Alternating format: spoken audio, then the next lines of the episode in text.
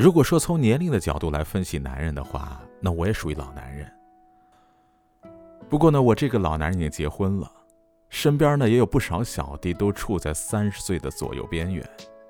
可是呢，有不少还没有找到真爱。所以呢，我今天想分析一下三十岁左右的男人最喜欢哪一类的女人。这两性之爱的本质呢，从古至今都是不平等的。当男人遇到美人的时候呢，基本上什么事儿都能干得出来。要不然呢，也绝对不会有不爱江山爱美人的故事。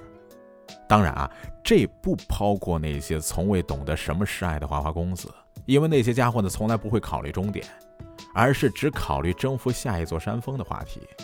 不过还好啊，大多数男人呢，只是希望有一个真爱就已经足够了，因为呢，遇到真爱这已经是很难的事儿了。所以说呢，找老婆肯定是正经男人生命中最必要的一个命题。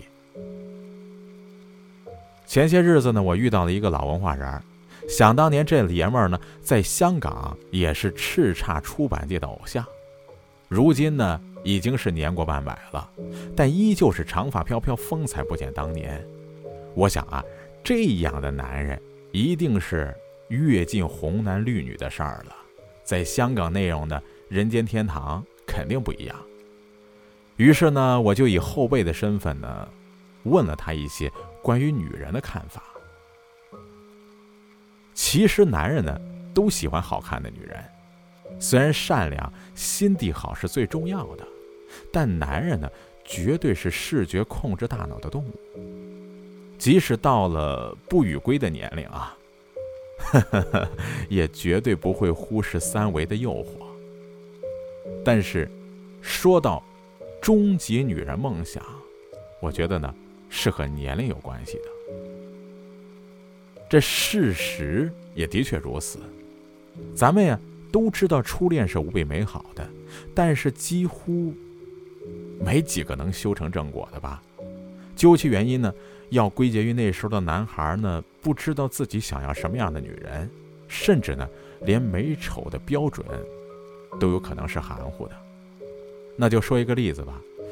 呃，前一阵儿呢，我有一次同学聚会，我就发现当年被我们追捧的班花呢，嗨，放到现在来说呢，根本毫无姿色，以至于说现在都沦落到跟班里最丑的女生，哎呀，都到了那种晚嫁的地步了。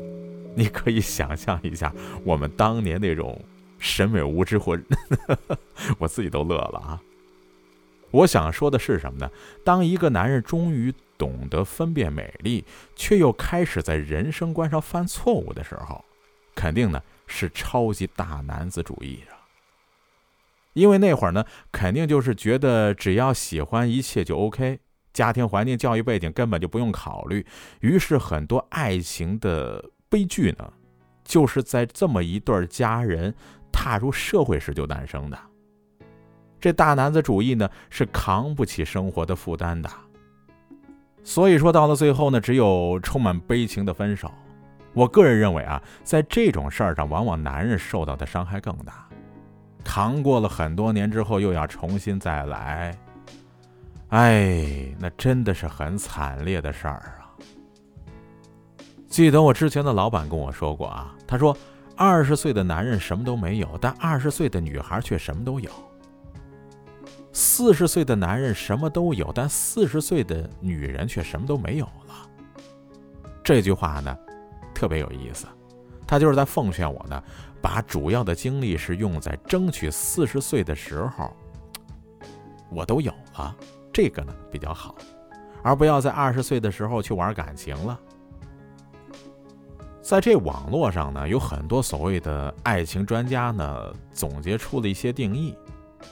比如说，根据我国社会目前的发展状况，一个男人啊，这里边刨除了万贯家财的那种花花公子，还有那种视爱情如游戏的花花公子，以及那些不以婚姻作为爱情终点的男人。先把他们排除掉啊！就是说，根据我国社会目前的发展状况，一个男人最适合恋爱的对象建议：第一呢，一经济独立的女人，一般呢都会有着良好的心态和理性思考的能力。